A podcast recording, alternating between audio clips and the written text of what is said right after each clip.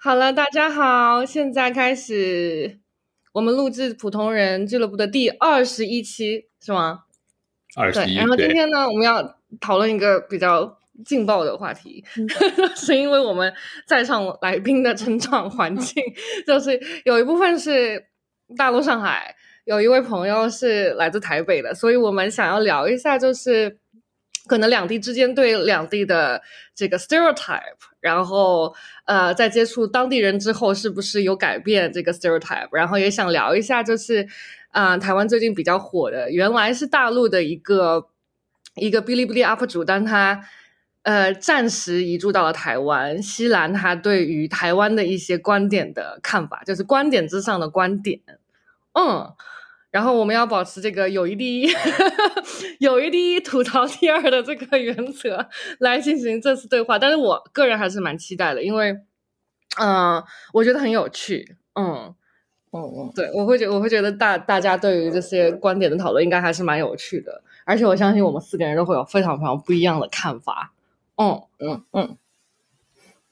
是的，对，是现场唯一的唯一的台湾代表。我先 我先问大家一个问题吧，大家有没有呃，就是台湾同学有没有去过大陆？然后大陆同学有没有去过台湾？如果去过的话，呃，是什么状况下去的？然后如果没有去过的话，那你比如说对大陆的一些呃印象或者是一些知识了解，主要是通过什么样的手段？啊，然后或者是大陆同学对台湾的一些影响和知识，主要是通过什么手段来了解的？先问一下大家，了解一下大家这个情况。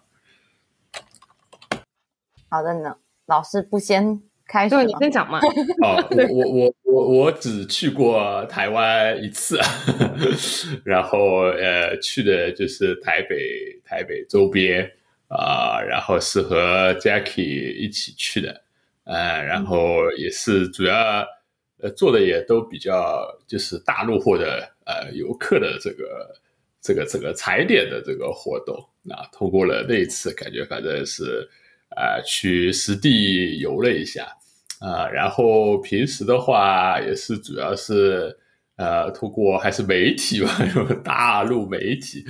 啊，但我觉得大陆的同学可能了解台湾也不是一件特别难的一件事情，因为像我们这个成长的这个阶段的时候。呃，其实说相当一部分的这个流行文化，主要都是来自于这个呃台湾地区，对吧？呃，就是这个所有的明星啊，会有一些偶像剧啊什么的，其实都是从台湾进口到大陆的。所以我们其实对至少说台湾的这个流行文化，其实是一个啊比较熟悉的一个啊一个状况啊。这个主要是我这边的一个状况啊。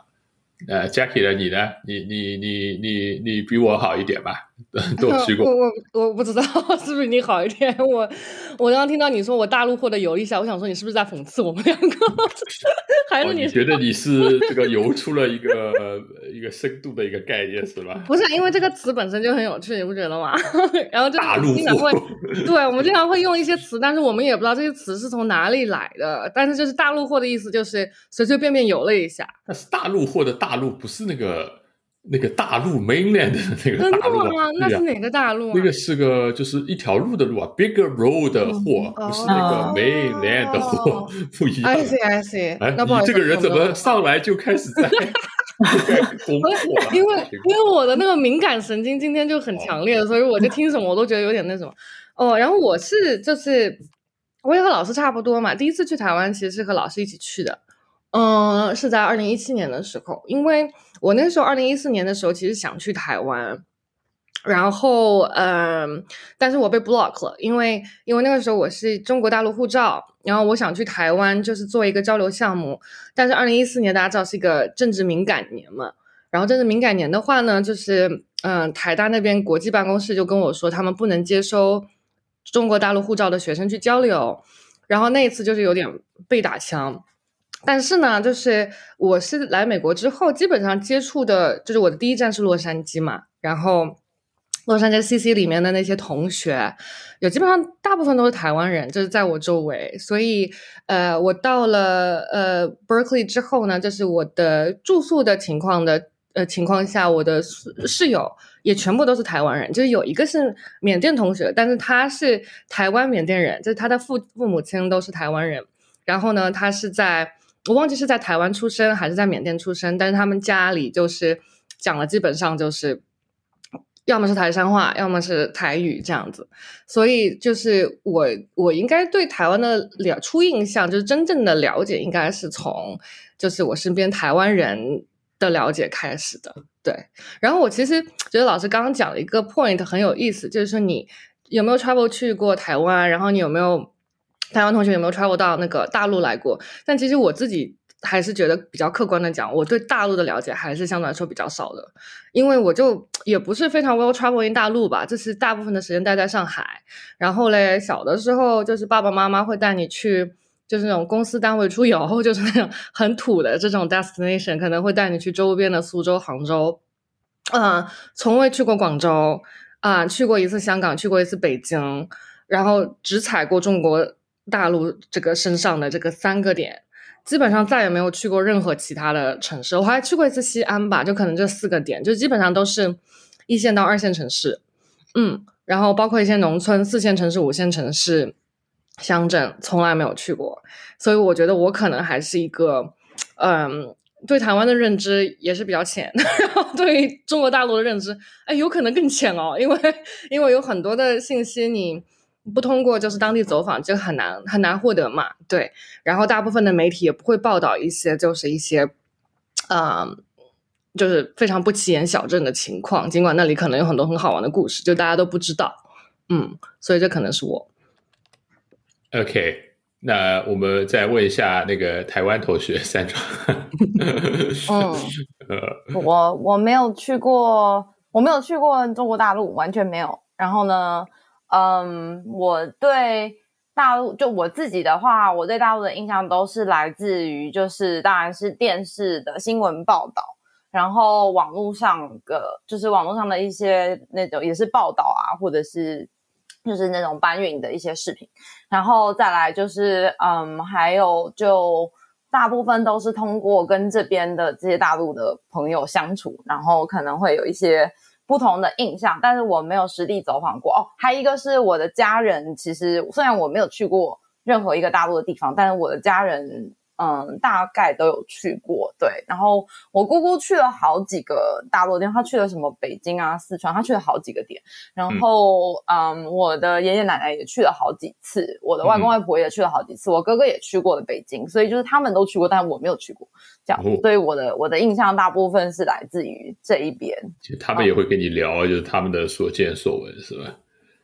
嗯，对，就我姑姑出去旅游回来，她会带照片跟带那个就是伴手礼，然后会过来跟我们讲她出去外面玩的特产伴手礼。我们已经 identify 了第一个，感觉这个不一样。对，就是她就会带了很多这个，就是她她会沿路买一些小东西，然后带一下明信片，然后拍了一些照片洗出来之后过来跟我们说故事。所以我小时候对，嗯，可是他大概我姑姑很喜欢旅游，所以他在我大概蛮小的时候，大概。那种小学的时候吧，他就经常去去嗯去大陆的各个地方旅游，对，然后呢，所以那个时候每次他回来都会给我们带一些就是奇特的呃所见所闻跟我们分享这样子。所以那个是大概九零年代。对对，哎，嗯，年代吗？没有吧，我大概十岁，所以是零零年代嘛。零零年初，零零年初，对对对，零零年那个那一段时间。哦，那还是挺早的一个时。对对对，所以那个我的印象很多是停留在那里，因为后面像 Jackie 提到的，就是大概一零年之后，我觉得好像可能两岸的议题有的时候比较敏感或是什么的，就是感觉比较少，但是。像我自己也有朋友是，就是人在什么深圳啊工作，就台湾人现在在那边工作，所以就是有的时候会听到一些，或者是看到一些他们的朋友圈，这样。嗯嗯嗯嗯，明白。嗯嗯，呃，庄庄呢？庄庄，我我的那个我对 台湾的认知大概是最浅薄的吧，我没有去过台湾，然后那个。嗯，对，然后就是我身边台湾的朋友也很少，就不知道为什么，可能就是可能就是缘分不是很 很很多，你知道？缘分还没到。然后，然后唯一就也不是能说唯一，就是很大一部分的印象都是来自于《康熙来了》。那个时候不是就是看《康熙来了》做下下饭下饭的那个电子榨菜是吧？对，电子榨菜。然后你你就可以，当然你就是从康熙来，你可以了解，就是他们很多用词啊什么之类的跟大陆就不太一样。嗯，然后就是他们会做那种主题，比如说去找小吃啊或者之类这种比较多。那那个时候的印象就是，哦，那台湾应该就是，嗯，吃的应该还蛮不错的吧？就。有这个印象，然后我是记得应该是我在大学的时候，等于就是我国内的同学，之之前国内的就是初中、高中的同学也都是在那个大学里面，然后很多那个时候很多人都去台湾环岛游这样子，对，自由行是吧？那个啊，自由行，然后感觉就是他们发的照片啊什么之类的都挺就是挺好看的，就是去自然风光的那边，很好像很少我会有看他们发。嗯，就是城市里的，所以就是或者街边的这种照片好像比较少。嗯，所以就是那个时候的印象就是应该就是那边环岛的话，应该会就是就是沿着海岸线的话，应该会很好看，就是这种印象。然后就是非常浅薄，然后没有什么任任何其他深刻的你知道印象。嗯，但是哦，我是记得有一次，我开始印象就是觉得那边应该。好吃的东西应该很多，但是我记得我妈去过一次，然后她回来说，那个夜市好像也就不过如此。哎呀呀呀呀！好好好，大家都懂，都是你妈说的，你妈说的。对，只有我妈一个人是这样说，但是因为好像其他人就说的，嗯，好像跟他不太一样，说还是蛮不错的，就是有不不同的很多，就是夜市的小吃啊之类的。所以我也不知道，因为就我妈这个人的观点，可能有时候比较偏激，以个人喜好为主，你知道吗？不能代表所有人。有好多很适合你妈吃的东西，就是有很多那种 herb 的东西，是吗？都不晓得，他可能也没有。我觉得他可能，他们应该那个时候也是跟团去的吧，所以就那个应该会要差很多。如果你自己有时间，花时间去。就是自己找东西吃啊，什么之类的，应该会，嗯，应该发现会比较不一样吧？我觉得，我觉得大部分大陆同学对台湾的自然风光的认识应该都是很早的，因为我记得我上小学的时候就有一篇课文《日月潭》，好像是很小很小的时候，然后对对对。对，然后反正就会描写一下这个阿里山和日月潭的风光，对吧？然后这个课文的最后会请且并且请全文背诵，对吧？所以这个印象是相当的深刻的，可以说。对，那那是那是篇 propaganda，那就是 super propaganda 嘛，是吧？就是好像是因为他他一定要强调就是祖国的宝岛台湾这件事情，对吧？然后在下面就是开始，这我们可以暂且不聊啊，这个等会儿我们可以等会儿再聊。好，那那我们就是让大家了解一下，大家就是说通过何种渠道和这个渊源，呃，互相了解对方。那我们我们再再谈一下，就是说大家对，就是说呃，大陆同学对台湾，比如说在这个一整个了解过程当中，印象比较深的一些印象是什么吧？然后台湾同学对大陆的了解过程中，就是印象比较深的几件事情是什么吧？我们先聊一下，就是这这些方面的一些 impression 吧。Jackie，你想开始吗？嗯。哦，我可以啊，因为我觉得我我我脑子里面就是童年的时候，就是想到台湾的时候，其实大部分的印象是我妈给我的，因为嗯，我父母他们之前在上海工作单位是个国际饭店嘛，就是我父亲是厨师，然后我妈是俱乐部前台，就是因为他是俱乐部前台的关系嘞，所以他会碰到很多。那种外国客人来 club 玩啊，什么游泳啊、打保龄球啊，什么之类的，所以就是他，我就很明显的感觉到，我小的时候就可能九四九五年到九八年，呃，我我爸爸就是不在那里工作的那段时间，就是我可能八岁之前的印象哦，嗯，就是有很多台湾客人，有很多台商来，呃，上海做生意，然后要住那家酒店，然后那家酒店还很贵哦，就当时算是四星半酒店吧，但是那个时候。就是都是国营酒店，那些什么呃希尔顿什么之类都没有进驻上海的时候，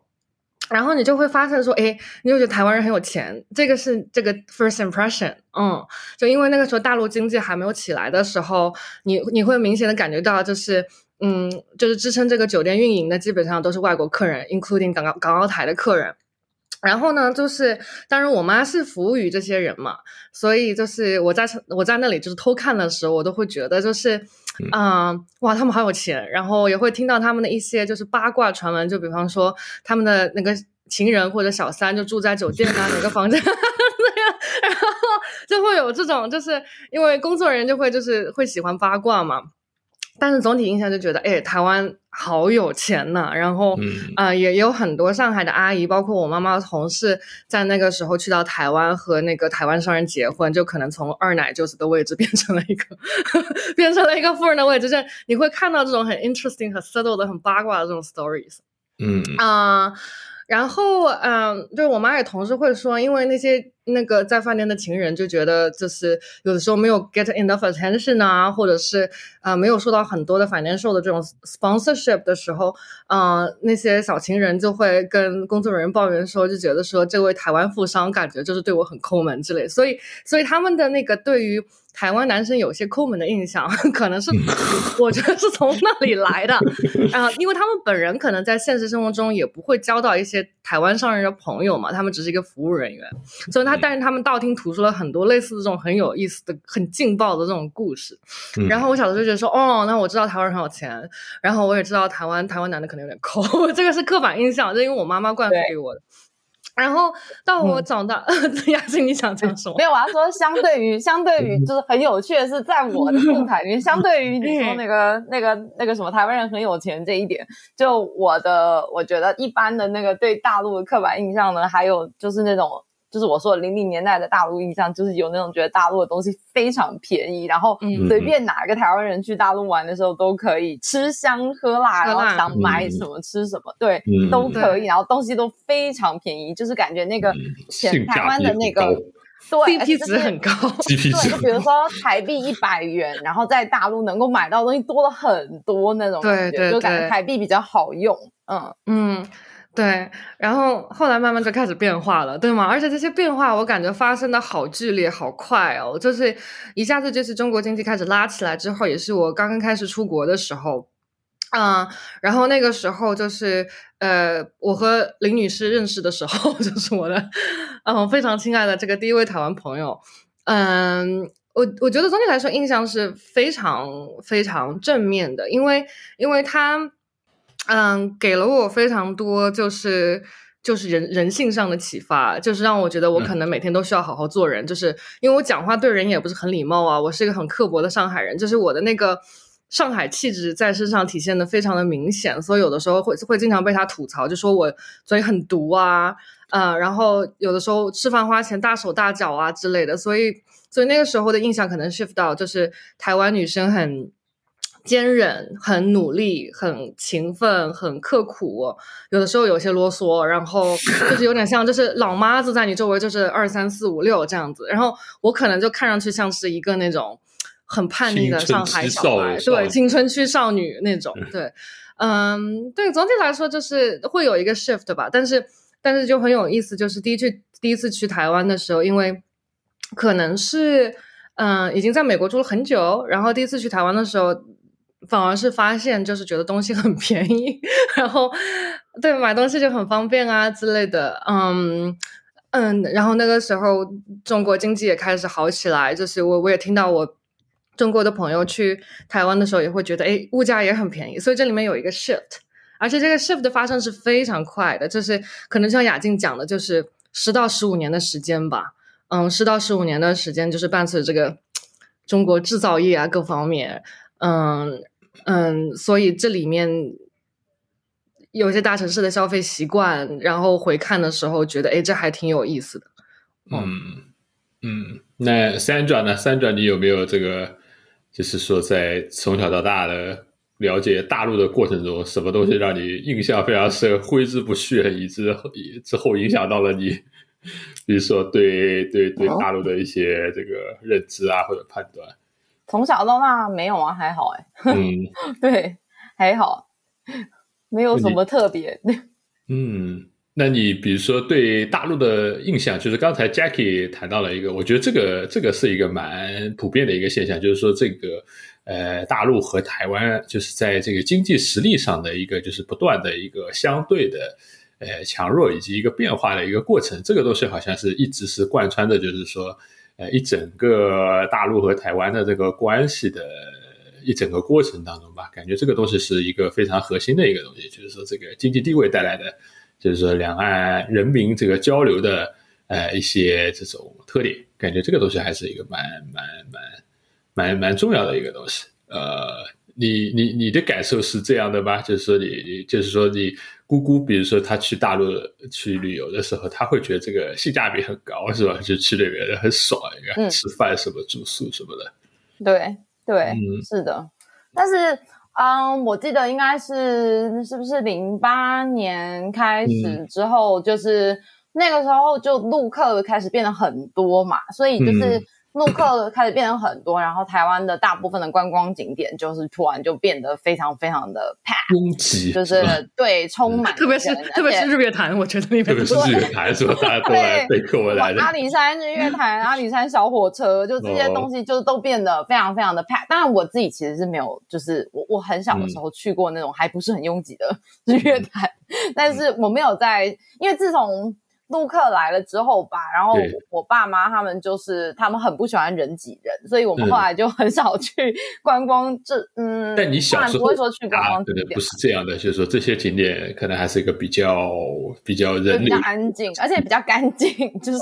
因为大家那时候陆客来了之后嘛，然后然后就比较普遍的是感觉就是陆客会因为很拥挤，然后呢就带来很多垃圾。然后，嗯，而且就是观光景点就一瞬间变得就是很难维护，因为陆客很喜欢在那个树上写什么“到此一游”之类的，对，这种就某某或什么王某某到此一游，就破坏古迹之类的这种事情，然后跟就是可能垃圾不扔在垃圾桶，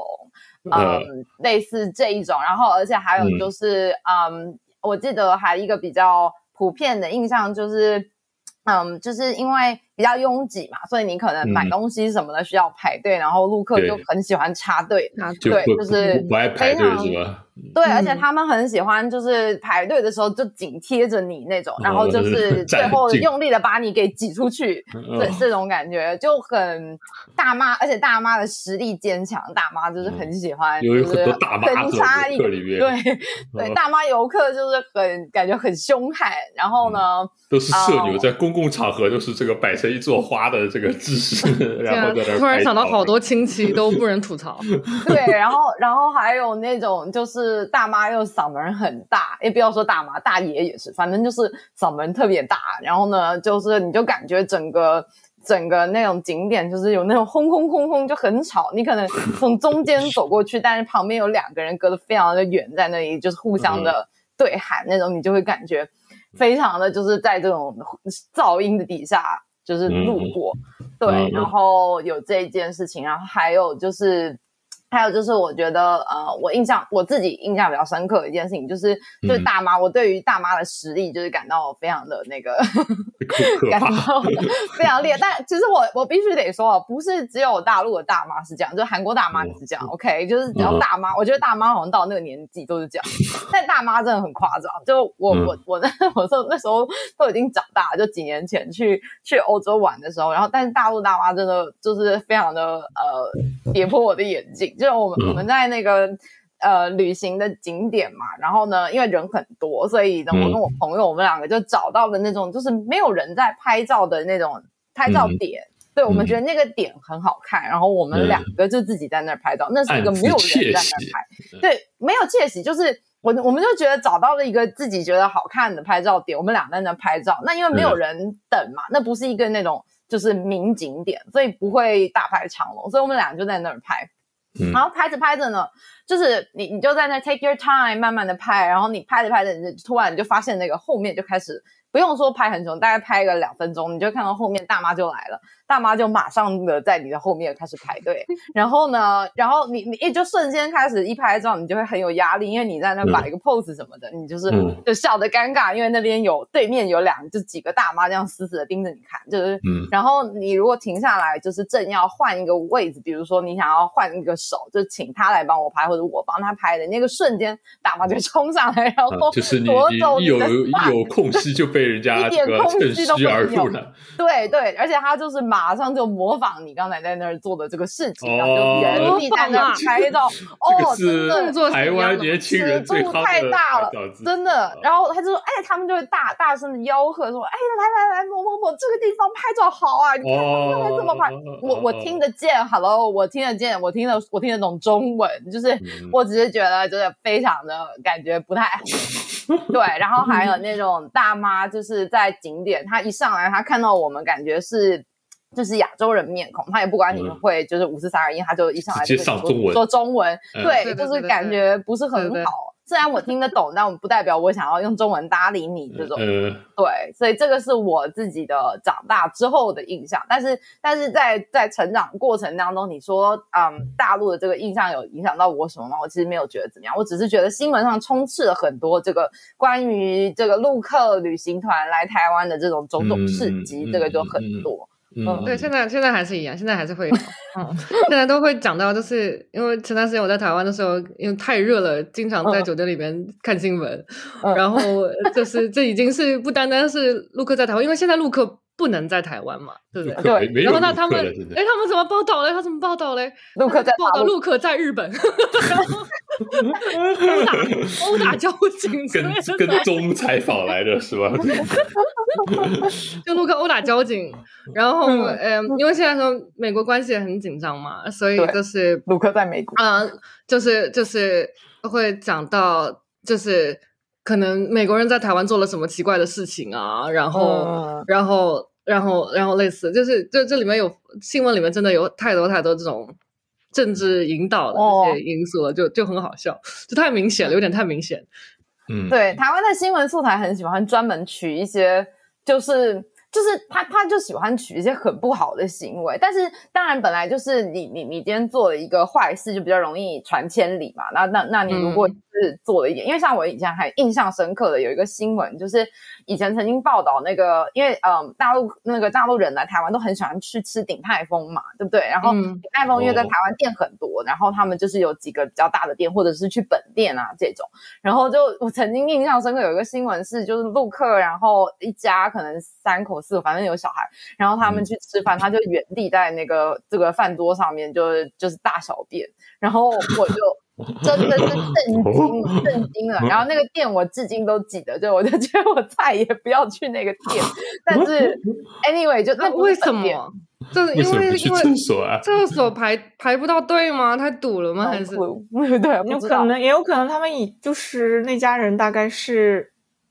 比较家里是住在比较就是农农村的就比较开或者可能是阔的地方，可能习惯小朋友？他说你就去你就随便就是呃你知道会不会什么小朋友就说哎呀要上厕所，然后就说哎就在这边上吧，然后就是这个就对，好像是不是小朋友，这种我是成人，真的是蛮蛮吃惊的，但是蛮多 嗓的，我惊呆了。惊呆了，我觉得可能惊呆了。那有什么精神病？因为我记得我小的时候出去旅旅行的时候，去黄山啊之类这种地方，我经常看到小朋友就是在家长的怂恿之下就地解决。呃，哦对对，对我还我还感觉蛮 disturbing，确实是。原地吗？嗯还是说也不是去什么灌木丛里面？就是在公公共场所，就哎是小朋友，他们就是，如果小朋友是六岁以下这种儿童哦，他们就是让你原地解决，因为他觉得这个东西好像，对，他就觉得这个好像小朋友他不不是一个完整的人，所以他暴露嗯这些器官也不算是那种小小朋友也。不用去厕所。呃嗯，对我有看到，就是原地在这个水泥台阶上 就地解决的这种情况，所以我觉得这个清洁工阿姨还真的还蛮可怜对啊，真的是。嗯，啊！天哪，那庄庄呢？你那个刚才说到鼎泰丰，你你对这个吃的 会不会有所研究？对这个两岸美食交流？鼎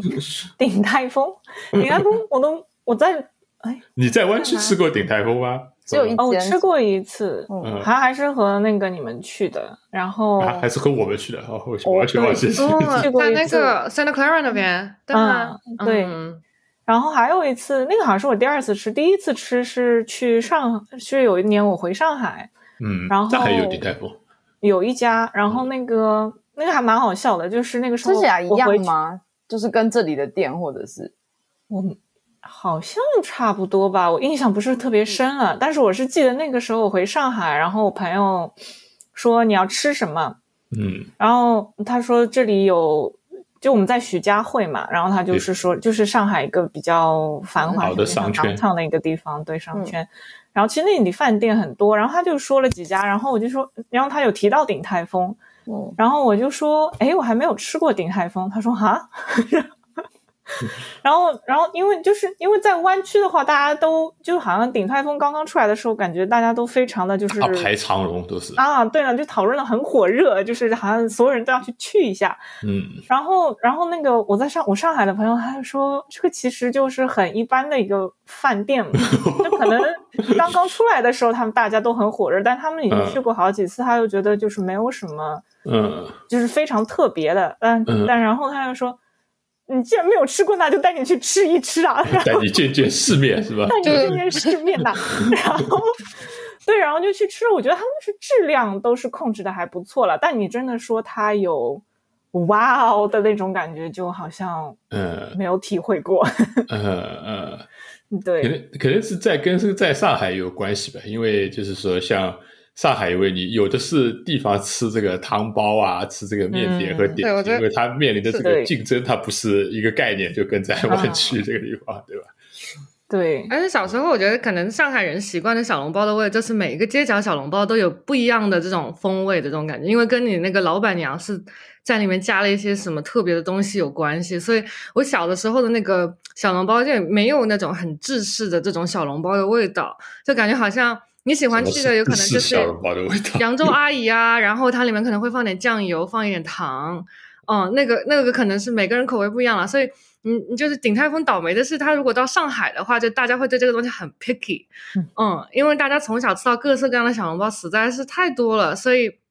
所以就是在这边美国人，就是他他不知道这这个这个是好吃的小笼包了，但是但是是可能是在在上海来说是没有那么有风味的小笼包，嗯，嗯嗯，对。而且我觉得这讲到一个很其实很重要的点，就是说，我觉得台湾的那个普遍来说，大家都觉得台湾菜味道比较淡嘛，对不对？就是对，是是吧？就大大家大部分都觉得今天去吃台湾台菜的话比较对清淡，嗯，对，都是那种清炒这个嗯。蔬菜，什么这个就是酱油也放一点，然后呢，嗯。都都放的不是很多嘛，所以就感觉会相对来说，你会瞬间会觉得哇，这个台式的这个小笼包或者是台式这个菜，就是瞬间就是有一点，就感觉淡而无味那种。嗯嗯。嗯。对，因为可能就是我们我们的舌头都已经被 engineer 成了只能接受重口味的东西。嗯，嗯吃的很很重口，对，真的是，因为上海已经算是淡了，但是比台湾还是要重一些，就是酱油味要对浓一些。嗯，上海还淡，你你在开玩笑吧？上海挺油的吧对上海又油又咸，这个浓油赤酱不是假的因为我老是就是有这个习惯，就是把那个糖中和了那个盐盐的那个东西想成是淡，你知道吗？就因为因为它吃起来没有那么咸，但是我经常忘了这里面有多少糖。我觉得，嗯我觉得你的 Jackie 的评价体系就是说，这个东西不放辣椒就是清淡，但是很多东西不放辣椒，它其实口味也还还很重，是油对，嗯，是的，是很是很是很多又油糖啊呃，对啊，又油又咸嘛，对吧？也是，就是我跟你们讲一个很好笑，就我经常去看很多人，就是因为大陆人也会来吃台菜嘛，其实很多人喜欢去吃台湾菜，然后然后我的大部是在哪里分？在湾区吃啊？在这在这，对啊，在这，就是在这去了一个台湾的店，然后他们坐下来呢，点了菜之后，第一件事就先去要那个辣椒，然 后就 先去先去要各种红油，先看有什么红油，如果没有的话呢，那能能有什么？就是那个看先看桌上有什么是吗？对，桌上有什么，只要是辣的就往里面来上一两勺那种。哦，哎，其实那其实台湾菜它到底是一个怎么定义这个台湾对菜啊？这个因为就是说，台湾感觉有很多就是以前感觉上其实是五湖四海的人都是对啊往对啊是往台湾，但但但台湾也有原住民嘛，嗯，对所以它嗯其实是一个混合菜系嘛。对对对对，嗯怎么定义这个？它有什么派系啊？台湾菜下面还有一些什么样的派系？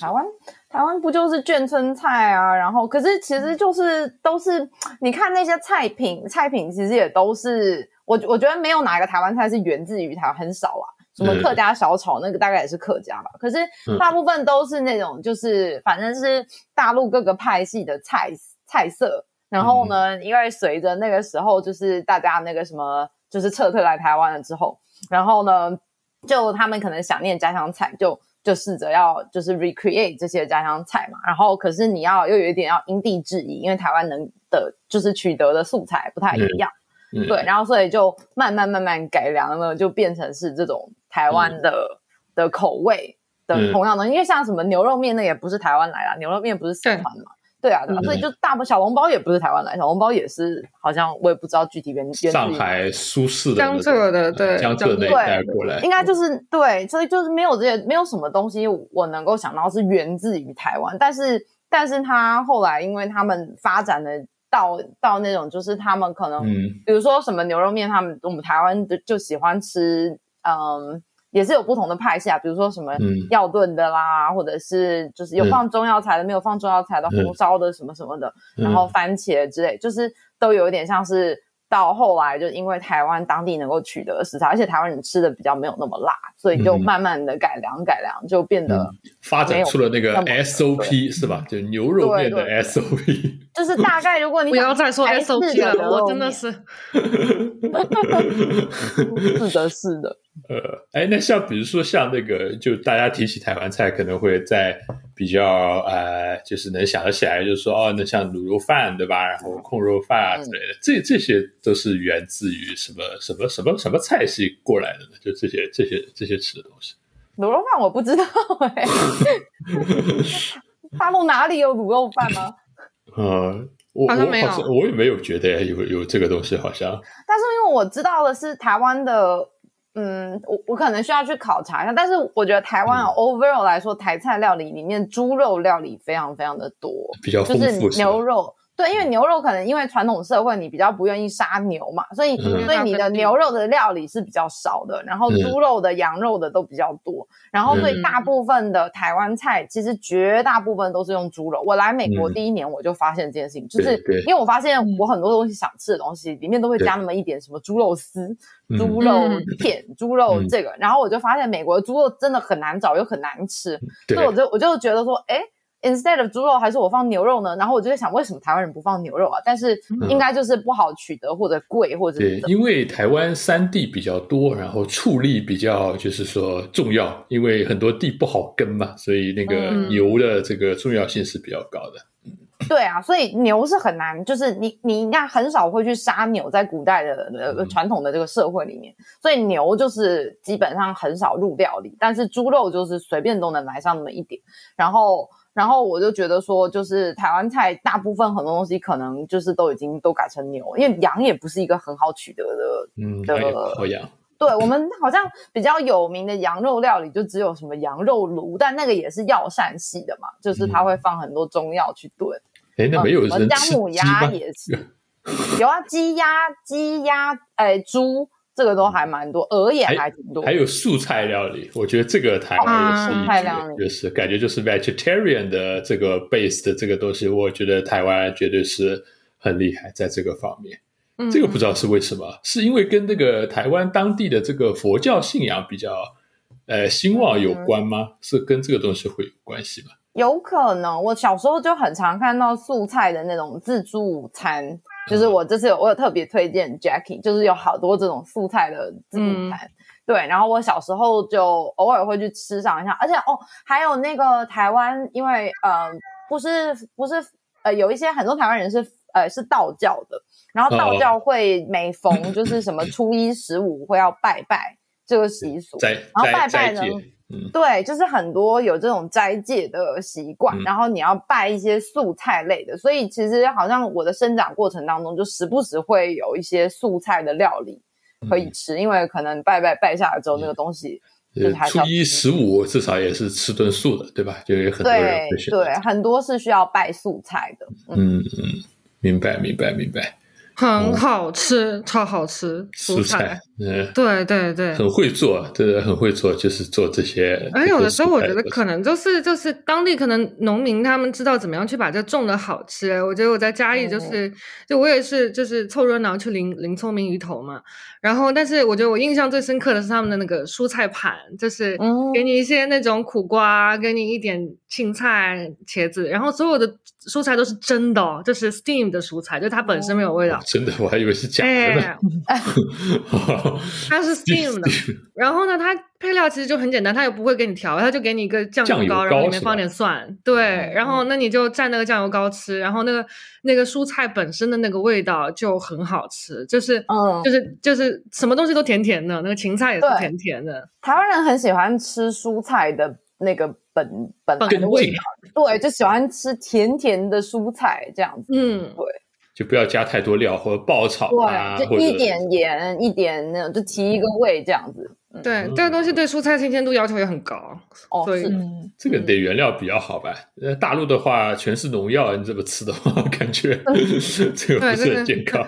妈妈买回青菜要远的地方运过来，要进好多次进掉一，点然后嗯对才能给它再下饭那比。如说大城市里面，你们要吃蔬菜，蔬菜像上海好了，那蔬菜大部分都是哪里产的呀？就周边呢、周边的那个安徽呀、然后江苏啊这些地方运过来的这个蔬菜，主要都是。有时会有上海周边的这种，嗯，就是像农类似于农民，他们就会自己家里有田嘛，他种了以后，他采了，他就很早早上会进城，然后卖给你们。对对对，对有要找那些在像那种 farmers market 那种嘛，就是农民自己。这个不是正规的 farmers market，在上海会被称为就是你知道，就非法小摊。会称为这个乡下人、乡下老太婆买带过来的菜。但我小时候是，嗯他就好像就没有那么严格了，就是就嗯可能我几岁的时候，那个时候他们会有时候，嗯至少在我家附近，它会有一条小弄堂，然后好像就会所有的那些，对，嗯，就是周边的那些就没有那个什么的他会进，就会都摆摊摆在那条路上，然后大家就嗯去周像围菜市场那种嘛？它没有专门的菜市场的概念，小就是一的个有个小车这样子，对，只是一个街区几个弄堂，哦然后就是所有人都会去那边买菜而已，感觉所以大家就是知道的人才会去那里买菜，对所有人都知道，对。基本上。对都周围都知道。居民的对，嗯。然后因为很难 ignore 那个，因为那里有很多早餐摊贩什么，全部都在那条街上。对，嗯，然后还有杀鸡、杀 杀鱼的，他们就是有点像传统市场我们那里？但我们是一个 dedicated 有一个地方对是这样。后来后来就变了后来就变了后来就变成后来就是 dedicated 到那种室内，然后大家每个人都有固哦定的摊位的那种样子。对，哦我总觉得那个买出来的菜没有以前这么好吃了。我有这种在心理作用比较好吃哦。嗯，我也觉得在外面比较好吃，就是一定要是是有一个老太在那里坐镇，然后或者有个老老老大爷在那里，就是跟你用当地口音跟你交流的时候，你才觉得那个嗯菜是好吃的。对，然后你还 跟他讨讨价还价，那个菜对就是可以讨价还价空还是什么？给我两颗蒜。然后那个秤也不是那种就 集贸市场的电子秤，它是那种就是那种铁皮秤啊秤活秤，对，嗯他，会这样我觉得这个菜它好吃。明明明还没有平平衡，他说嗯，哎，二斤五，就是这一下根本都没有平衡，直接问你要钱，你都不知道，因为你根本就看不懂这个分量到底是多少，都是大家说了算，他给你就 showcase 一下，但是但是你也可以跟他还价嘛，对吗？然后也可以会有要这样对话。他说这个怎么会有二斤五？他说这个这个就是差不多算你两斤两两斤三吧，然后就两斤呃三两斤五 会有那个哎，就是然后就会有阿姨叔叔就会拿着自己家里的秤，呃去过来看对哦，对对。好，像很好玩，我喜欢去这种地方。那那个时候就是很少了，现在很少。我记得我妈妈有一个就是那个什么这种这种 Seven Eleven 这种店买出来的这种小迷你秤，就是那种这么小的，哦。然后就把东西挂上去，它就会往下拉，然后拉出一个什么刻度，最高刻度是五斤什么的，因为你也不会买超过五斤的东西嘛，就一个菜，对所以就是所以就是我妈就经常带着她的小宝贝 去买菜，就是为了 验证这个分量，我觉得很有意思，对。嗯嗯嗯，但我觉得可能就是说，我们小时候有有很多东西还很不一样，但后面大了以后，感觉会有很多东西都会和嗯比如说台湾的一些现行体制就很一样，就像比如说像那种菜场，对吧？就 modernize 对对对啊，现在都是跟台湾因为有什么啊，第一市场、第二市场，就是说大家都有这个固定的这个摊位，然后有这种室内的这种环境啊什么的。然后现在好像大陆的这种 set up 基本都是这个样子。我觉得这个其实也挺有意思的，因为就是感觉呃，像大陆在就是发展经济的时候，其实可以摸的石头其实不是很多的，就基本上。呃，你去摸美国吧，它有点太远了，而且它跟你太不一样了，所以你基本上就是说，呃，也就是说去摸一下东亚的日本，对吧？东亚的韩国，然后新加坡，然后台湾，就是这四个国家可能是大陆的一个很好的一个参照，就是说应该搞成什么样子啊？然后还有可能香港，就比如说像我知道说像上海的一些地铁什么，基本上都是照着那个香港的这种运营模式。呃，去搞的，然后就是这些东西应该 way better，对，怎么规划？就现在上海比较像了。现在上海的地铁都是港铁，有有一条线是港铁在运营的，你们知道吧？这个那已经是最好的一条线。呃，这个运营公司就是香港地铁，呃，对，然后这个还是挺常见。然后我觉得有很多东西，可能当时大家去那种台湾去去考察什么，估计也是也是很也是很常见。所以就是摸石头，一巴掌摸在人家屁股上，然后。跟着人家去过 这个过河，然后但是那个时候就是我们成长当中经历的很开放并且愿意学习的中国。人，然后现在过到一半就把人家一条踹在河里面，然后 表示我不需要你。对啊，现在真的是就比较 close minded 一些。嗯，我 anyway，那我们要不要聊一下西兰呢？好，大家那个。呃，聊一下这个西兰，大家说简单，Jackie，你简单介绍一下吧。这个西兰到底是个什么样子的人？如果现在我真的都不知道他，其实就很巧，是那个时候雅静还没有推西兰给我，但是我已经在我的那个呃猫在抽屉里，就是我已经在我的那个 YouTube 的那个推荐列表里面看到那个看到西兰了。然后看到西兰之后呢，就是呃呃，我就可能。开了他一两个那种那种那种视频才知道哦，他原来是一个被哔哩哔哩封禁的一个 UP 主，然后就开始听他就是在台湾聊一些他的见闻呐之类的，然后然后就发现这男孩子还挺犀利，然后就觉得挺有趣，然后就一直听下去。然后他的背景呢，应他应该是一个嗯混血儿，妈妈应该是中国人，老爸是比利时人，然后呢。那个老爸是比利时人，呃，从小应该是出生在可能是上海之类的地方，我不是很清楚。但是他讲普通话讲的非常的标准，嗯，然后他就会就是出来做一些热点这种时事热评之类的。然后因为他生在台湾，他就他就会呃，就就就就点评一下、酷评一下他看到的一些台湾的这种现象，他喜欢东西和他不喜欢的东西。然后在我在我看完一个礼拜的时候，雅静就给我推荐这个人了，就说明我们的可推荐列表可能都。差不多算法都差不多，就把我推到这个人。然后后来最近就把西兰推荐给庄庄，因为呃，因为他是一个哔哩哔哩那个爱好者嘛，所以我觉得庄庄可能有听过他。那我不知道，我觉得挺好。有没有？他可能不是我的菜哦，但是对，所以 YouTube 还没有推给我，哔哩哔哩好像没有推给我，但是我看了一点了。你们推给我了以后，我看了一些。嗯，所以他作为就是在大陆和台湾两边都生活过，可能在国外也生活过的一个人，那他的主要观点是什么呢？Jackie，他的主要观点是什么？哦，你说他录台湾的那一期吗？我觉得我不知道他是就是可能真心想录那个视频，还是他可能想吸引一些流浪，因为因为大部分的我觉得在 也有可能也有可能吧，对吧？就是因为在 YouTube 上大部分的报道台湾的外国 YouTuber，嗯，通常不会讲台湾坏话啦。呃，对。这这可能也是个问题，就是大家都说台湾怎么怎么好，然后对。我也 follow 好多 UP 主，就是因为感觉好像你是在说这个某某和某某来自美国的 某某和 对，来自来自美国的莫小姐和 阿阿先生，然后就是类似这种，然后就觉得说是不是收了民进党钱什么之类的，对，为什么每次视频都这样大赞特赞，就是就感觉有的时候 to a point of 做作，你知道然后呢？西兰呢？他连台湾人都觉得不是那种百分之百好，好吗？就是，嗯，对呀，呃，但就是，就我觉得，我也怕他们可能是会被网友骂，如果说了一些比较中肯的一些 critique 什么之类的，嗯，然后可能西兰这个人就连，就是我我也不知道他想炒热度或者干嘛，他就录了一个视频讲了他。不喜欢台湾的主要是三个理由嘛，对吧？一个是一个是台湾媒体啊，但不单单是媒体，还有就是很很多老一辈的观众，他们可能没有辨别新闻的真假的是非的一些能力，然后所以就聊就是吐槽了一下，就是老一辈台湾人的一些教育水平，然后再加上媒体，然后第二个是讲台湾的公共交通。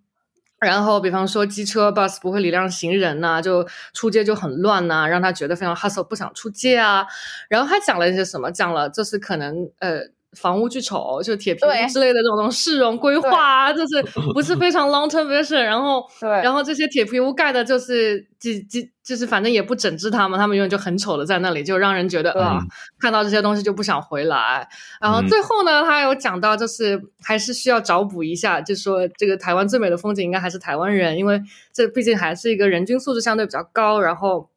比较有人情味的一个地方，对吧？这好像是他主要的这个三个大致上三个观点，然后再加上一个找补 一个好的观点，一个好的，嗯对，嗯，嗯，对，然后，然后我我好奇的是雅静怎么看他的这些犀利点评，因为你是台湾人，你看到这个视频的时候，你你会有一个比较清晰的第一个感觉，你嗯。会觉得他，哎，我感觉好像他讲不对，我有点被冒犯到，还你觉得大部分他讲的东西还蛮有道理，我也这么想。嗯，我现在没有，就是因为我不是刚看这个视频，已经过了一阵子，但是就就以这三个、这几个、四个大观点来想，我觉得我都是同意的，就是因为因为我身为一个台湾人，然后土生土长的台北县人、新北市人，就是我觉得我身为一个 新北市人，就是这些东西我也都很同意，因为我我我并不是百分之百 for 台湾的那种人，就是因为我我我我当然就是也是 part of the reason 我现在人在美国嘛，就我没有那么的热爱台北，所以我你没有一个。极端的爱国情绪在那里。对我没有很热爱我的城市，所以我才会出来。哎，你也没这个压力，对吧？就是说，这个身边因为也没有会有人说啊，你没有任何人有啊爱国的压力，但是 但是但是我只是觉得说我没有我没有热爱我的城市到我觉得就是哦每个就是我的所见所闻对于台北的一切我都觉得我必须要捍卫到那个程度，我真的是没有。但是他说的这几个点就是交通很乱这个事情，我也非常的有感，因为因为我从美国回去台湾的时候，每一次因为我呃我现在大概如果回台湾都是回去可能大概约莫两周左右，所以我只要回去台湾的大概头五天左右吧，就是那个那个马路红呃红绿灯斑马线那个东西，我是很不敢过的。尤其是我家门口的那个小巷子哦，我家是一个小巷子，会接一条大马路，然后呢，我我一定得要穿过这个这个马路口去对面搭公公车。然后呢，每次每次我要过那个马路，我就觉得心惊胆战，因为那个机车可能会从我的任何一边就路过我，它可能有会从我的左人人行道吗？你穿的马路的地方是啊，我走在人行道上，但是因为机车要左转，所以是机车要左转，我人要直行，所以呢，他们就是会穿越着我，就是我的行进路线这样子要左转。很嗯恐怖，真的很恐怖。还别说机车呢，汽车也是这么左转的，就是哦他们那个左转的时候或者右转嘛，都一样，看你转哪一点。但是他在他在他在走，就机车他们完全没有礼让行人的这个路线，他也没有觉得说今天我是一个行人，对吧？就是当然我是手就是好手好脚，我应该是没有这个疑虑。但如果我是一个老奶奶，然后我要过马路，然后我不幸跌倒，我觉得我可能会被车碾过去、欸，因为。因为他他那个真的离你很近，他就离你那么一寸，那是因为他们、呃行进的比较慢嘛。可是那如果万一我今天步子迈的比较大一点，我的脚就在那儿，那你可能会把我的脚碾过去，那也是有可能。嗯，所以其实很危险。然后交通这个事情，我真的很觉得很不好，已经觉得很不好很久了。还有那个公车司机，就是嗯他们开车非常的快，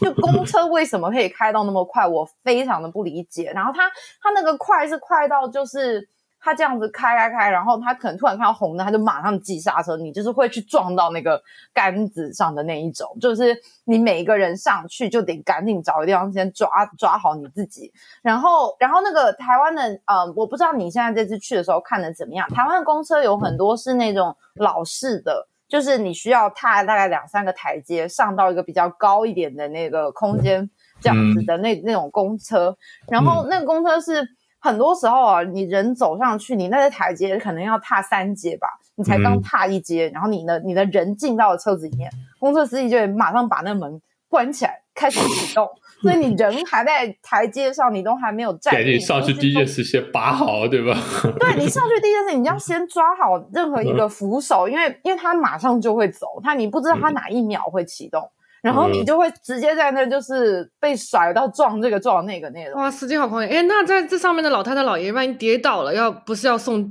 救护车，要送走？但是大家好像都很习惯，我觉得非常的 ridiculous，就是这真的很夸张，你就下班很稳意外。对啊，然后我我一个年轻人，而且像我。呃，还别说，你如果今天是大晴天也就算了，你可能身上一背包或者一个包包，或者拿一个小东西，你发现你还有一只手。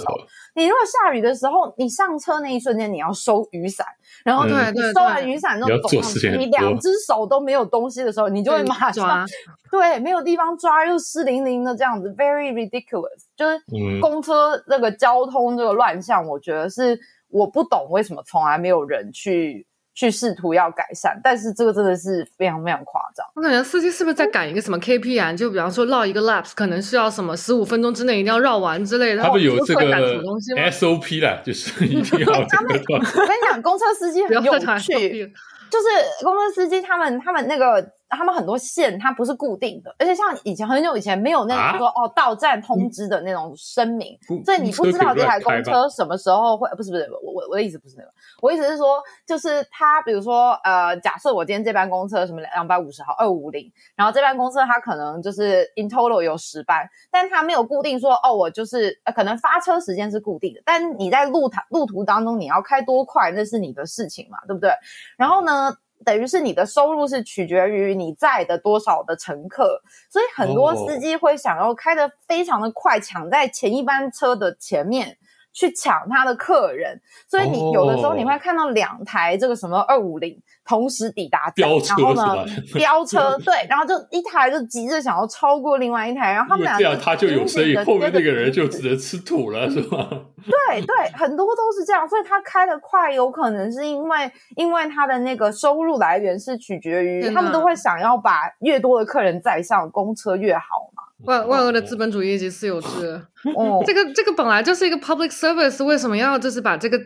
就把这个规定搞成这个样子？不 supposed to be a competition 啊？好像以前上海没有，它不是 suppose 是 competition，但是我觉得公车司机都都有上海上海最早那时候就是可以，就是说私人承包公交线路的时候也是这个样子的，但后来就是说这些小公司全部都被并成，就是说那几家。大的那个国营的公司以后就没有了，就大家就是说，因为他每天你拿的都是固定工资，你上十个人还是上二十个人，跟对很多人毛钱关系都没有。对，嗯，但而且公交那个张张叔叔，张张你说，嗯，因为我觉得其实雅静刚刚在讲的很多现象，感觉至少我那个时候在上海，感觉就是很像啊，就是你一上车，他就 立马就开了，你知道，然后司机还会跟你讲，快点拉拉好，拉拉好，就是。对啊，他就觉得就是你不把你不拉住那个扶手是你的错，你知道吗？哦，不是他开的太快的错。然后还有那个就是，对啊，就那些好像你看那些就是牙刷阿姨，就是那个，就是老奶奶，就是老爷爷，哇，他们那个就是挤公车能力可强了，就就是像那种像泥鳅一样唰唰唰就进去的那一种。对对啊，然后他们反正也是开车。我很怕，就是他们开上那种高架，然后是拐，就是有弧形的那一种，然后你不能甩出去，然后你就觉得你快被甩出去了那种。嗯嗯，对对对，不晓得哎，可能这是一个，我记得有。我记得有一个梗，什么说这个以前这个上海有一辆过隧道的车，什么五十一路吧，好像是。他说：“哎，难道这个世界上有比五十一路更快的这个交通工具吗？”然后下面回复说：“有，是正在超越五十一路的另一辆五十一路，比那个更快。”然后也是就是会抢生意，然后然后那个我记得他一边超一边还会拉开窗帘在那边骂粗话，我操，那搞日，就还要互相嘲讽，就。很很很奇怪，呃，这交通看来这个也我觉得也不是一个台湾独有的一个状况，感觉这个就在民营化就是会这样子。对，在民营化以前，上海就会这样子。对啊，而且因为公车司机就是当然也是有好，我也有看过那种会好好的等你坐下来，那真的是太少太少有了，真的，这大部分都是。今天如果有的时候我在那里等公车，然后你就会想说，今天来这一班车，如果看到它有那种三阶楼梯，你就心里先想，先深吸口气，深 吸口气，跳上那个楼楼梯，然后你赶快付了钱之后，先随便找一个地方抓着。对啊，对，就哎。呃，还有呢，这是交通啊，还有还有那个什么，还有铁皮屋那个也是很市容，这个就真的就就是那样，真的，而且没办法短时间之内有改变呢、我觉得可能嗯。未来二三十年还是那样子哎、嗯，嗯，就是不然你把铁皮屋拆拆了，人家住什么？因为好像现在目前每每栋楼上面基本上我观察了一下都有，这不是一个什么百分之二十三十的这个情况，哦，这基本上每栋楼都有哎、对啊都有那你不是要叫有电力桶就不要造造反吗？对啊，啊，对啊，你你把它 CBD 拆了的能怎么办？就是嗯，不能怎么办啊？对啊，哎而且像台湾的，嗯我我问一下，台湾的像这种产权机制是什么样子？就比如说我去买一个买一个公房，或者是我我自建，它的这个产权的属性会不一样吗？还是还是你你你可以倒推一下，有个假设，然后你再查一下资料，看看对啊，I really 不 don't know，我可以去看看。嗯毕竟我在台湾是没有房的人。嗯，可能这个执法成本比较高吧，感觉所以也没有办法，就是叫人家这个东西拆掉或者什么 whatever 这种。嗯，因为在上海的话，因为我的其实大部分的姨妈哦，就是因为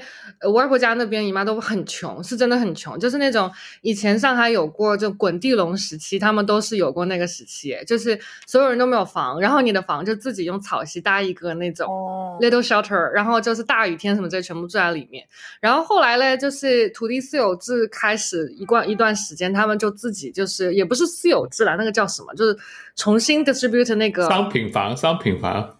那个，但是那个是二零一零年之后，但是他们有自己建私房，就像我姨妈的那个房叫什么？就是啊自己建私房，但全部都是违章建筑。然后，嗯，到一零年左右，政府要收收这收这些房的时候，就需要跟你谈判嘛。然后你就会发现，就是上海，包括就是中国很多这种大城市需要 demolish projects 的时候，都有这种钉子户，就是我待在这里死也不走，然后然后就要跟你谈一个比较高的价钱。所以我我姨我五姨妈应该是留到了那一批最后的五家人家，然后就、嗯那个时候政府已经。呃，断电威胁、断水威胁，全部都已经上了，但是我五姨妈坚决不走，而且而且她还非常 proud 的，她说就是就是她每天有的这一点电和一点水都是不要他付钱的，就说你赶快走就好。偷水，对对，偷电、偷水、偷煤气，然后对，就是像就很混乱，但是 eventually 大家都会妥协，因为因为大家也知道这个居住条件实在太差了，但是 as a trade off，你就需要被送到可能离市中心非常非常远的一个商品房的一个位置。对，但是还好，就是上海还算是轨道交通还有地铁之类的线路铺的都是比较科学的一个地方，所以它如果要进市中心的话，可能也不会很远，但是肯定不会像以前这么方便。嗯嗯，那媒体呢？大家对这个 Sandra 对媒体的观感是什么样子的？对 台湾媒体，嗯，台湾媒体就很乱啊，就是台湾的媒体是那种，你需要知道你今天怎么讲，就你想要得到一个正确、比较客观一点的资讯，你需要 purposely 去选一台，就是你觉得这个是比较公正的的一个新闻台，然后再看，嗯你才会知道，才能得到一个相对来说比较客观的角度。那不然的话呢，你如果是纯粹就是比如说出去外面吃饭好了，他们嗯经常也会播新闻嘛，随那你就可以看得出来，他如果今天选了一台是就是绿的台，他就会所有的观点都可以是绿的；他如果今天选了一台是蓝的的话，那他所有观点观点就是蓝的。所以你就是会看到非常不一样的观点的同一件事情。嗯然后就是非常非常的就是差距很大的那种，然后就等于从小你就是要看，有点像说对很多东西你就要保持一个很批判的心态，就是变成哦这个感觉这个说的是这样，那个说的是那样，感觉这两个都不太对，那哪一个是对？你就要自己一一直要想办法自己去找，就是自己可以相信、可以信赖的一个信息来源，但是。但是呃，确实像那个新兰讲的，就是老一辈的人很多都是盲目的就盲从这些新闻的报道嘛，所以就是他他今天他有一个政治的那个选项，就是他的政治形态是某一个样子的时候，他大概、嗯大概率他就会看某固定的几台的新闻台，那那某固定几台新闻台的观点跟他就是会是。完全一样，就是党的观点，然后呢，嗯。他就会全盘的接受那个党的观点，然后拿那些观点出来跟另外一个党的或者是两个党的的观点拿来就是吵架之类的，所以嗯真的是很乱啦，对啊，然后比较可以相信的大概只有公式吧 I think 公是式，嗯，对公式是那种就是偏向比较不太明显的那种台，是吧？公式是很中立的，但是他的他他那个新闻台虽然他很中立，可是他就很不带情绪，所以就就是你看了会觉得有一点 波波流水账，流水账有，一点 索然无味的那种感觉，就是总觉得好像应该看一点看一点情绪在里面 那种。嗯，需要这几个正评正评人上来发表一下不是他的那个情绪的感觉是叙述的方式也比较平铺直叙嘛，就是比较美式新闻台主播的 style。但是，但你知道那种带感情的那种播报新闻会非常的 dramatic，就感觉比较好看。对，那就完蛋了，就没有人就是收收看这些台，然后大家也没有办法被那种比较科学客观的这种态度影响到，嗯，就情绪因为网还是哎络上也很多不同的那个，对，有没有人可以嗯把中立报道报报报道的稍微充满情绪一些啊？我不知道我觉，得 可能可能短时间之内可能可能能够帮助到这个情况，哎，就大家甄别假新闻。有吧？现在 YouTuber 有很多，有很多是整理什么懒人包那种，那种可能就稍微比较有趣嘛。对啊，独立对对对对对对，嗯，哎，那那像台庄庄嘞，我觉得我台湾的，那对你先说感觉是台湾的这个娱娱乐节目 这个受众专家，想问一下这个台湾娱乐节目的业态，大家这个，就特别是庄庄，你你你一般都会觉得，就为你为什么觉得台湾的娱乐节目比较好看？那个时候就会就其实是大家那个就是情绪比较多嘛，然后很多都是谈话节目，其实就是情绪的那个观点，然后就教大家讲话就比较那个，因为你像大陆的这种节目，它就很多东西它都不能讲，不能讲，就算连一个就是可能一个脏话也不能讲，或者就是嗯讲的比较。嗯、怎么说呢？稍微粗俗一点，你你也不可以讲，那就很没有意思啊！就嗯嗯，但台湾的话，它可能就会有有比较多的情绪，然后它可以，嗯嗯，因为我感觉好像你觉得大陆的很多节目，大家就是在伪装一个 peace and love，然后就就算是你要搞冲突，你好像也很明显可以看出来，他们就是有个剧本在那边嗯搞个冲突这样子。但是就是台湾的谈话节目，好像大家都非常真性意表达自己 所以像这个什么欧弟打这个罗志祥，这种是真的打还是剧本的打了这种？好像是真的有打，应该是真的打了，真的打。嗯哦，是真的有打，嗯好吧？那这个就是真性情了，这个是这个对，因为因为因为被打的那个人脸上充满了惊讶，你应该知道这不是这也不是演是能演出来的。嗯，哦，OK，好吧，对嗯，对了，他们，可是他生们还是比较夸张一点，他们不是常常说是节目效果嘛？有的时候就是有一些东西，可是可是台湾的好像其确实情绪看起来比较真实。嗯。也比较肯。定也有为了节目效果，我觉得，但就是他至少我觉得好像比较真实一点吧，感觉。嗯，我突然就想到庄庄讲这个情绪，就是上海以前有一台就是那个万峰老师主持的那个什么 radio 节目，就是万峰他是一个上海老娘舅，就是你有什么情感问题、婚姻什么出轨啊什么的，你就打电话给万峰老师。然后那那一台就他本来是做 radio，后来做做那个 TV。嗯，他的受众就非常非常，他有很多很多粉丝，就是因为这老师是会就现场骂人的，然后可能可能那个时候上海上海就觉得没有那种在公共的一个场域里面表达这么多激烈情绪的一个 host，就是然后大家就觉得很好玩，就很新鲜，想去看那个。我觉得我觉得情绪那个东西确实是有道理，在吸引听众观众的上，嗯，嗯。嗯，是的，对呀、然后还有什么？还有那个他说什么？西兰说台湾最美的风景是人这件事情。啊，对，嗯这是一个非常有名的俗谚，但是 俗谚是什么？俗谚什么？俗语谚语吧，俗谚，哦，是这个意思。主演对，可是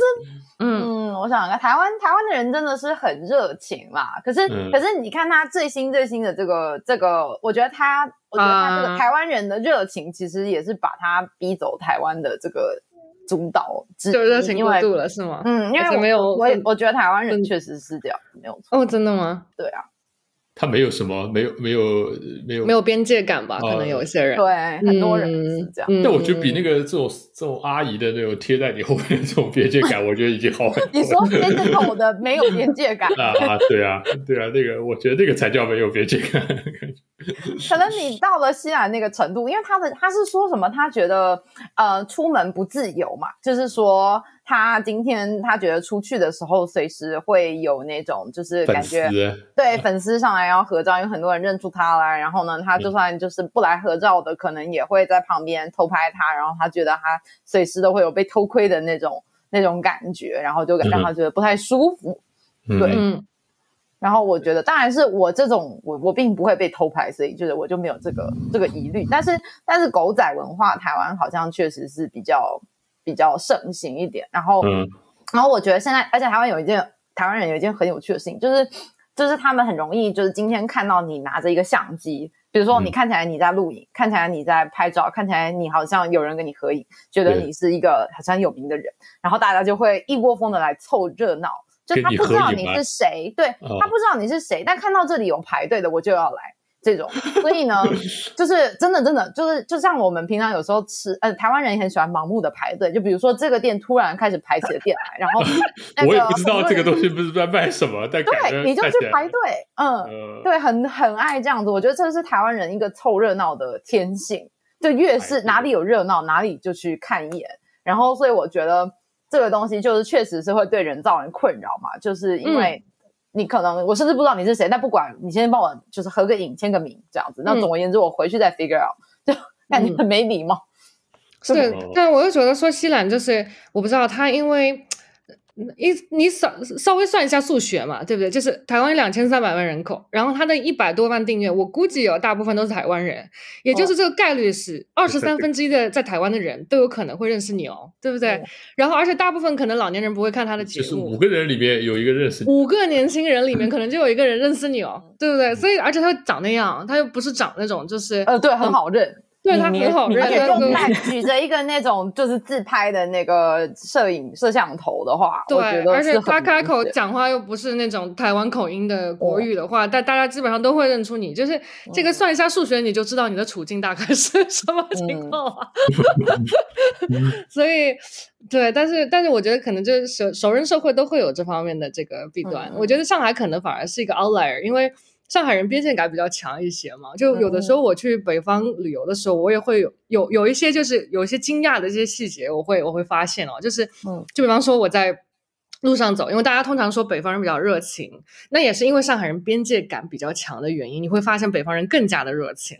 然后呢，你就在走，大家在走走走走走，然后就会突然有阿姨拍你的肩膀说：“哎，现在几点？” 然后我就说：“哎，可是我又不认识你阿姨，但是我觉得好像跟你讲几点也没有什么，那我就告诉你现在十一点半。”真的，他说：“哦嗯，然后就走了。”然后他也不是说就是。会跟你说谢谢或者再见什么之类，他只是觉得说，就我碰到一个人，这个人只要是那种有表的人，他都愿意告诉我现在多少时间。嗯然后我也碰到过那种那种叔叔手里面拿很多东西，主动说：“哎，你帮我开一下门。”然后我想说，我也不认识你啊。这个这个是还好，我觉得我碰到过最离谱的是那个，嗯就是在北方，你在马上走，就对面走过来一个人，就拍你一下，哥们儿借个火，啊然后哦然后然后或者说哥们儿有烟吗？嗯我就问你要不要烟抽，嗯 对，但是我觉得那个东西尽管会让我有一秒钟的困扰，但事后我还是会觉得蛮有趣的，对吧？然后我我这次是在桃园机场的时候有碰到类似情况，就是我后面的阿姨就。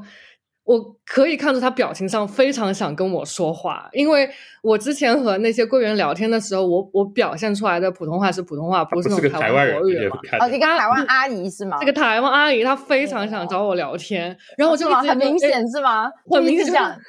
就很热切的要表想跟你发生一些 eye contact，然后但是你不看他，嗯 然后就我不看他，然后他就借了一些什么，就是帮我帮助前面那个人行李的这个机会，就问我说：“啊，小姐你去哪？”然后我说：“嗯。”然后我说：“我去，我去。”他说：“然后在我回答这个我去之前，他说：‘啊，那你是不是就是从这个什么新加坡来的？’然后。”然后，然后，然后，然后我想说我，我我是从上海来的。然后他说，哦，上海啊，那口音有点听不出哦。然后就他就很自然而然的就是这样聊起来了。但他有哦目，他的目的是他们不知道 有什么目的，他可能想找一个人聊天嘛，嗯，只想找一个人聊天嘛。但是我想说，就是这种情况，我觉得在上海是蛮难碰到的，就大家基本上排队都是间隔很远，然后嗯有有一点点就是可能日跟日本比较像一些，跟日本东京这种大城市比较像一些，人情之间的没有那么的熟络，但他通常有的有的时候也会给你舒适感，因为你觉得自己就是没有被打扰，对吧？嗯但是 at the same time，你也觉得，哎，这是不是有一些人情冷漠？哦所以我觉得那个度在哪里嘞？感觉是年轻的那一辈，那个好像至少在上海，他好像那个距离上海阿姨感比较边界感强一点也很差上海阿姨没有距离感，啊？真的吗？我好像没有被阿姨骚扰过，还是我可能看上去比较凶悍一些。阿姨就没有来找过我。因为我妈经常会跟我说，她跟她在外面跟谁搭讪搭讪之类的，你知道？嗯，她可能就是说没有说 in your face，但她就是嗯她可能会哎，就是非常，她觉得她可能比较非常自然的跟人家 小年轻开始开始了一段对话这样子。对呀、嗯对呀、对呀、你看那个，小年轻觉得非常 uncomfortable，但也不好意思 跟他讲话。呃，你看那个昨天那个什么，呃，就来我们家那个上海的那个朋友，他爸妈在美国的时候会莫名其妙，就是在什么 Fremont、g a s e v e 什么。就会什么嗯认识什么当地的某一个什么官员，然后三个人就会出来合一个影，然后然后发个朋友圈，什么和什么 Freemont 什么副市长谁谁谁，哎说到合影友好的沟通，我有一件事情想补充，我觉得那个嗯我对大陆的合影的印象就是。就是呃，很大家很喜欢拉着一个布条，然后然后哦大家就是很多人一嗯团人挤在那儿，然后拉着一个布条合影，团团建对团建是吧？那不知道从哪里来的啦？不知道自备的布条，室内的布条，红色的碑的吧 banner 就红色的 banner，就很喜欢我知道拉着一个布条，然后然后在那种景点前面 合影，什么热烈庆祝什么什么什么队成立对几几年而且都是那种非常没有 pose 的 pose，就是都是那种、嗯那种嗯纯笑。对，这个大家就团建文化没法子，很多人都是被强行拉过来的感觉。对呢，因为大陆就是很多就是你的组织都所谓就是组织嘛，就以前你年轻的时候都是那个那个叫什么啊青年少先队、少先少先队青青年团团，支书，然后团，然后再变成党，这样就是年纪大一点的人，他们要入党什么之类的，然后就是你就所谓变成你有个组织，然后组织方面的这种地那种那种组织就很喜欢做这件事情，就是拉一条拉着横幅布条，对嗯然后说我们是什么什么，就是你知道对，组织，还会喊一然后口号，就是要嗯拍照的时候喊一个口号，拉着布条，嗯然后笑这样子，嗯，对。这个这个这个好多的，对，估计也不是情愿。嗯，真的很哦，不是情愿的吗？我以为大家都乐得乐得开心。很多都是礼拜六叫你去团建，这个是最过分的。你就休息日、哦这种，你要搞这种活动，team building，你就要工作日搞，对吧？你就双休日叫人家出来搞的，你又不付人家加班费，这是在干什么呢？这个。但是但是退休阿姨如果搞这种活动，他们就很愿意吧？就比方说是一个小区为单位的，他们应该就很高兴啊，吧？这我妈就会经常去这种活动，哦就，是什么去哪里这个周边，什么就是他们这个组织一下他们这些退休的这些员工，然后大家拉着一个布条，对，然后大家摆成一朵花，然后对，摆成了一个什 么比心这种五，朵金花什么之类的，这种都是啊，对，他们就比较热衷于这个这个玩意儿，嗯，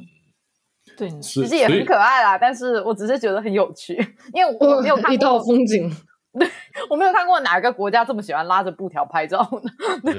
嗯哎，那我来三角，我问一个问题，就像那个，嗯比如说说台湾最美的风景是人，这个这个大家我们现在大家都还是就是说比较认可，也听得比较多的。那像这个东西，这个 claim 是呃，就是一直是有的吗？还是说这个东西是从从哪一个阶段开始，就是大家开始在提这件事了？就是说这个这个东西的来由是什么？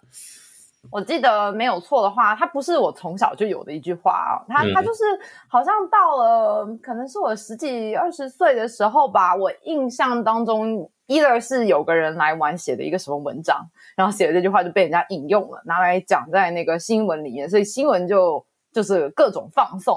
所以这个话就这一句话就突然就是感觉是一个变成一个口号了一个对一个口号，就嗯台湾最美的风景是人，不知道是哪里出来，但是绝对是那个我在新闻上面经常看到这一句话，我忘了它的出处是哪。然后呃，我觉得他们就是会验，就举几个例子来验证台湾最美的风景是人这件事情嘛。就比如说台湾人很热情啊，就是逢人就跟你打招呼什么的。那、嗯我觉得就台湾人确实很热情，因为如果你今天就是，我觉得今天如果我去什么乡下的一个地方，然后人生地不熟，嗯。我可能没有网络什么之类，然后迷路的话，我相信就是乡下的这个就农村里面的村民是很愿意跟我就是帮忙帮助我一个就是看起来就是迷路的人，看这个 Jackie 脸上闪过了一丝复杂的神情。对吗？对啊，等一下让你说一下。但台台湾是，我觉得他们很愿意帮忙，但是 on the other hand，我的想法是，就是我有时候觉得台湾的那个热情，就是这句话当然是一个美称，但它其实也有贬义同时存在在这个这句话里面，就是我觉得台湾人的这个热情很没有一个很没有一个 boundary，所以我我我自己是觉得他台湾人的热情是还有的时候挺 bother 到我的，我会希望他离我远一点的那一种。对，然后我觉得。我觉得像像你，我刚才其实想要举一个例子，还挺好笑的，就是说，嗯，台湾人就是就。当然，往往好处想，很热情嘛。可是你今天如果是一个外国人的那个那个外地来的状态，然后比如说你去在去台北搭捷运，然后你看起来很茫然，因为你不知道去哪的时候，就是会会有很多人很热情的冲上来，想要跟你说英文。如果你是一个外国人，说英文，OK。哦，很多人会冲上来用很破、很蹩脚的英文，想要跟你想要帮助你这样子。然后，当然他是很热情，没有错。可是有的时候有一些那种外国人来台湾的时候，他其实是想要自己。就是学习中文啊，或者怎么样怎么样的。他想，然后就这个东西对他来说就沉沉浸式旅游。嗯，对对对。所以，我我是觉得，就是你你要说他是很热情，确实很热情。可是，嗯，可是你说这个热情有没有困扰到别人呢？那就是另外一件事情了。这样子。嗯，OK，OK，Jackie 呢？你觉得呢？你现在体会了一圈这个最美的人的风景线以后，感觉如何？嗯，我我觉得就是我我肯定是觉得自己一如果一个人去台湾的话没有任何问题，这其实是和和和这个世界上很多国家都不一样。我可能会有一些 concern，但台湾不会有任何 concern。我也相信就是当地的人，就是因为我本来就是个很 push 的人，所以我就是我就我会 push 别人去帮助我，所以他不需要很愿意来帮助我，我就能够得到 帮助。但是我觉得就是还是我觉得这次去台湾还是有颠覆一些。就是本来我对一些事情的想象有好的，也有一些不好的。就是因为我之前的那位林小姐，就是台湾朋友，她因为她是台中人嘛，然后台中就是人民就比较淳朴，然后她就会跟我抱怨一些大城市的一些什么速度太快啊，人情冷漠啊，对不对？嗯，然后我这次呢，就是因为沿线去了，就是停了一下嘉义，停了一下高雄这样子，然后我还去了美浓，就是去了旗山这种比较。就县县县的这个村落的这种地方，然后我反而是觉得就在台北非常好 navigate，对，因为他们好像就是比较 expect 我这样的口音和我这样的人出现在他们周围，就因为因为游客很多嘛，就比方说外地人、外国，我的地铁坐错了，然后乘务员就会非常热心的去帮助我怎么纠正我的线路，嗯。然后我要找任何地方，随便问一个路人，他就可以就是给我指明方向啊。他们也表现的非常有礼貌、有笑容这样子。那当然，这个东西是对外对游客来说了。然后我在台湾就会发现，navigating 真的是有一些困难，因为台台是吧？嗯，就在呃，不是台南这个城市，是就是在我在岐山的时候，南边，就说我有困难，因为当地就是游客很少嘛，对吧？然后可能。整个地方就这么一两家民宿，然后呢，如果我要出去的话呢，大家也是不 expect 就是接待游客的，所以就是有的时候我和一些老一辈的人交流的时候会发现有困难，然后他们觉得说，哎，你怎么会连这个都不知道？他们都好多人都问我，你怎么连这个都不知道？然后我说，因为我从来都没来过，所以就是他们没有 ready 去接待游客了。这倒不是说他们可能，呃。呃，不热情，或者是就对我就刻意态度很差，是因为他们就是我这样的一个人出现在他们世界里，simply 就是没有他们没有想到的一件事，没有这个概念，没有你这样的没有这概，没有这概念。对，然后最后因为我在美农活动的最后一天，我是落下，我是错过了最后一班接驳车的，嗯，然后我就在美农自己就是晃荡了非常久，然后我也不知道自己该 怎么回去，但是后来我还是。找到了主个主办人员，拉了一个司机带我回去了。就他们还是非常帮忙，就是，对，我觉得就是怎么讲呢？就是，嗯，台北对我来说是，我我觉得是非常舒适的一个一个地方。我会我会真的有点害怕去到一个就是真的就是。不是说害怕啦，就是真的是 real 村，real 村，real 村，就是他可能对外界世界的一些认知比较有限的时候，我会发现我可能没有办法很有效率的得到我想得到的那种那种帮助。这可能就是一个大城市给我带来的一些便利吧，对于游客来说。嗯嗯嗯，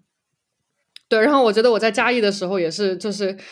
我第一次发现，哦，原来这个世界上有地方是可以没有人行道的。这个东西啊，hundred blow my mind。嗯，然后人行道上面停的都是机车嘛，对不对？然后就是一些小窄窄的，全部都是机车，然后就几百辆机车就停在那儿，然后我的人就走在机车外面，然后外面有一层机车包围着我，然后我就这样游离，然后我心里面就想说，我终于知道你好机车，我到底是什么意思？我在那个 环境下面就终于知道机车给我带来的困扰，然后，然后我我到我的民宿，我。我记得我开口跟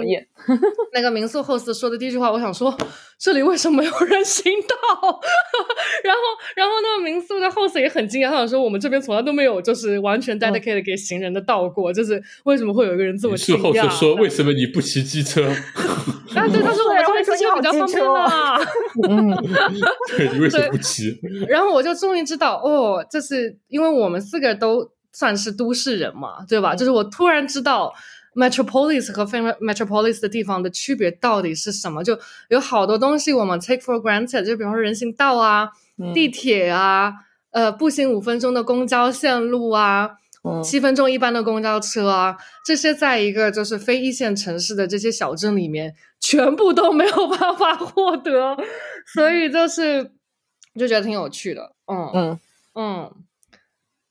所以我还是很很不要把一些东西就 take it for granted，对吧？这个东西不要 take it for granted，对。然后我甚至也有的时候，我听到我老师说，就是我那个 Jones 老师，他不住在伯克利嘛？他在一些演讲当中说 Berkeley is a metropolis。然后我说你在说什么？我说这个这个破地方怎么可能是那种大都市哦？啊！但是因为它确实符合了，你有人行道啊，你有地铁啊，然后你可能公共的交通啊，就有这些 set up，它已经可以算是一个。都市了，对对对，然后我就觉得说，哇，那我真的是从来都没有从这个地方想过这件事情。然后我也觉得西兰，就尽管他对很多东西要求很高了，因为他可能从小出生在都市，嗯，但是也有这种都市 urban design planning 做的更差的地方。然后我看了西兰这一圈这这这这几个小时的视频之后，我有个很明显的感受，就是他绝对没去过北京，他绝对没住过北京，你知道吗？就是他如果住过北京的话。如果他在大太阳底下走二十分八分钟才能到达地铁站，然后出来又没有换，要走这么久吗？要走这么久？看你住在哪里？看你住在真的就是经常会有这种，因为他们的线路规划的不合理。就是你，我记得我。比方说你去北大好了，你从机场要去北大，对不对？嗯嗯。然后它会停在一个，我不知道是停在大石栏还是停在哪里。然后停在那个地方，你出来，然后最好的方法是你扛着你的行李叫三轮车，这个是最好的可以抵达 北大的方法。